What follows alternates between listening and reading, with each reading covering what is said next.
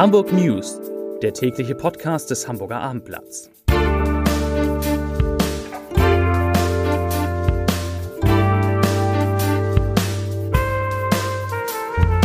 Herzlich willkommen. Mein Name ist Lars Heider und heute geht es um neue Corona-Maßnahmen, die der Hamburger Senat beschließen will. Weitere Themen. Die Omikron-Variante könnte schon für 30 Prozent der Neuinfektionen in der Stadt verantwortlich sein. Der Neubau der Asklepios-Klinik in Altona verschiebt sich voraussichtlich um zwei Jahre und Uwe Seeler beantwortet immer noch die Glückwünsche zu seinem 85. Geburtstag. Dazu gleich mehr. Zunächst aber wie immer die Top 3, die drei meistgelesenen Themen und Texte auf abendblatt.de. Auf Platz 3. Rubisch redet Tacheles HSV lauert auf üppige Ablöse. Auf Platz 2 Virologe Omikron in Hamburg wohl bei mindestens 30 Prozent. Und auf Platz 1 natürlich neue Corona-Zahlen, Inzidenz in Hamburg wieder gesunken. Das waren die Top 3 auf abendblatt.de.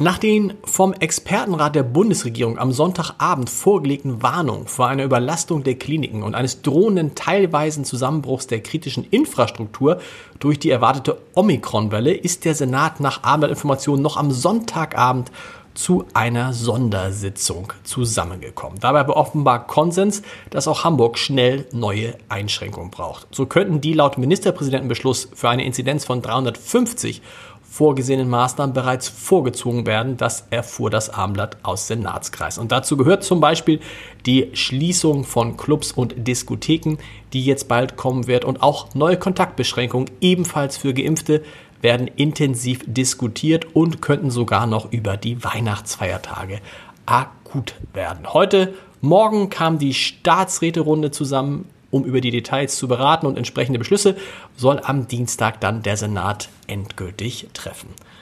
Omikron dürfte bereits für einen erheblichen Teil der Neuinfektion in Hamburg verantwortlich sein. Davon geht der Virologe Professor Adam Grundhoff vom Leibniz-Institut für experimentelle Virologie aus.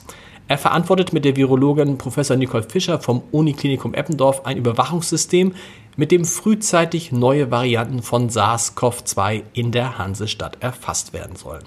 Dafür untersuchen die Forschenden und ihre Teams pro Woche bis zu 200 repräsentativ ausgewählte Proben von Corona-Fällen in Hamburg mit der PCR-Methode. Anschließend werden positive Befunde durch eine Sequenzierung bestätigt. In 149 untersuchten Proben aus der Kalenderwoche 48, das ist die Woche vom 29. November bis zum 5. Dezember, haben die Virologen nun erstmals in vier Fällen Omikron nachgewiesen.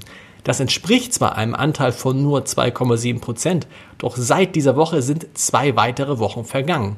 Und unter der Annahme einer Verdoppelung der Omikron-Anteile alle drei Tage könnte der Anteil nun bei den Neuinfektionen in Hamburg grob geschätzt bereits bei 30 bis 40 Prozent liegen. So Grundhoff. Das würde erklären, warum die Corona-Inzidenz in Hamburg in den vergangenen Tagen gestiegen ist, während sie in anderen Teilen Deutschlands zurückging. Heute ist die Entwicklung wieder etwas erfreulicher. Es wurden 510 Corona-Neuinfektionen gemeldet an diesem Montag.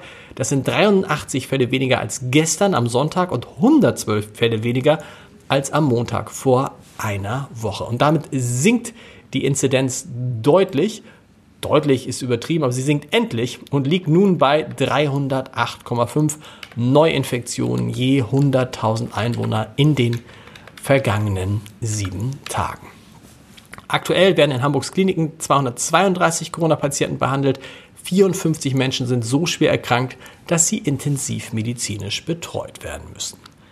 Deutliche Worte zur Corona-Pandemie fand auch die Spitze der Handelskammer Hamburg im Interview mit dem Abendblatt. Präses Norbert aussagte, ich zitiere, kein Unternehmen darf wegen Corona pleite gehen. Zitat Ende. Aust hofft auch, dass unter dem neuen Bundeskanzler Olaf Scholz die Wirtschaft im Norden wieder mehr gehört wird als in den vergangenen Jahren, in denen die Unternehmen in Hamburg und Schleswig-Holstein mit ihren Belangen kaum nach Berlin durchgedrungen seien.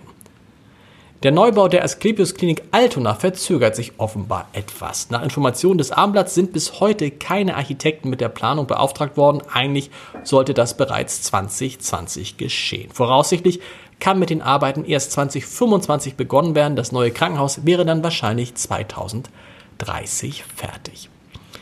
HSV-Legende Uwe Seeler ist am 5. November 85 Jahre alt geworden und hat so viele Glückwünsche bekommen, dass er immer noch dabei ist, sich für diese zu bedanken oder sie zu beantworten. Seeler bittet via Abendblatt bei denen, die noch nichts von ihm gehört haben, um Entschuldigung und noch etwas Geduld. Er ist und bleibt ein Hanseart der alten Schule.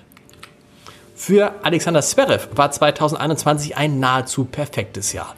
Nun hat der Tennis-Olympiasieger auch die Wahl zu Deutschland Sportler des Jahres gewonnen. Das heißt, ein Hamburger ist nicht nur Bundeskanzler, sondern ein Hamburger ist auch Sportler des Jahres. Das war's für heute mit den Hamburg News. Wir hören uns morgen wieder um 17 Uhr. Bis dahin. Tschüss.